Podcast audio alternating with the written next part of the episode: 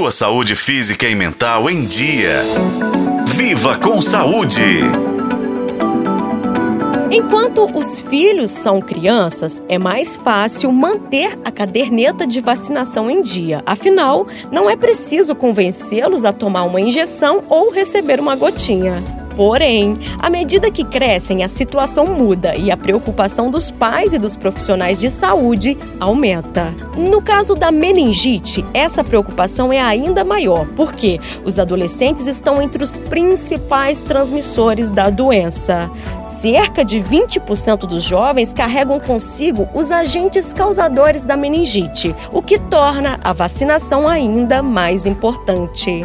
Dados do Ministério da Saúde mostram que mais de 50% dos casos de meningite no Brasil entre 2015 e 2019 ocorreram em pessoas maiores de 15 anos. Em 2020, esse número chegou a 55%. O neurologista do Hospital Vera Cruz de Campinas, Felipe da Graça, detalha quando a pessoa deve procurar um médico. Quando o paciente tiver dor de cabeça intensa, febre, vômito, rigidez de nuca, a gente pode ter em casos mais graves sonolência, confusão mental e convulsões ou mesmo manchas pelo corpo. É, sempre que a gente tiver febre alta, dor de cabeça, já é motivo para a gente ficar preocupado e procurar um médico. Óbvio, pode ser algo mais simples, como resfriado, o início de um quadro gripal, pode, mas é importante procurar o um médico para ele fazer o diagnóstico diferencial a transmissão da meningite ocorre muito parecido com outras doenças, como o próprio Covid.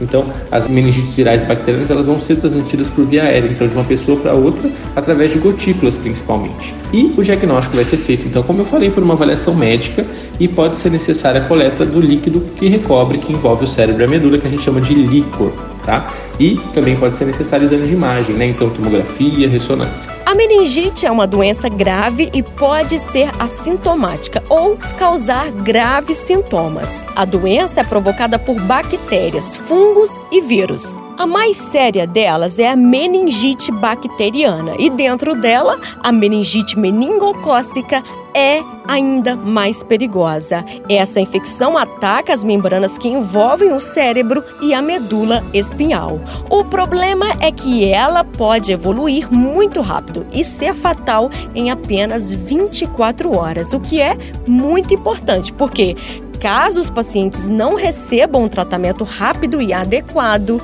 metade deles pode acabar morrendo. E mesmo entre os que sobrevivem, até 20% podem ficar com problemas como danos ao cérebro, dificuldade auditiva ou amputação de partes do corpo. Por fim, fica claro então que é fundamental proteger nossos adolescentes contra a meningite. Eu sou Nubia Oliveira e este foi o podcast Viva com Saúde. Acompanhe pelos tocadores de podcast e na FM O Tempo.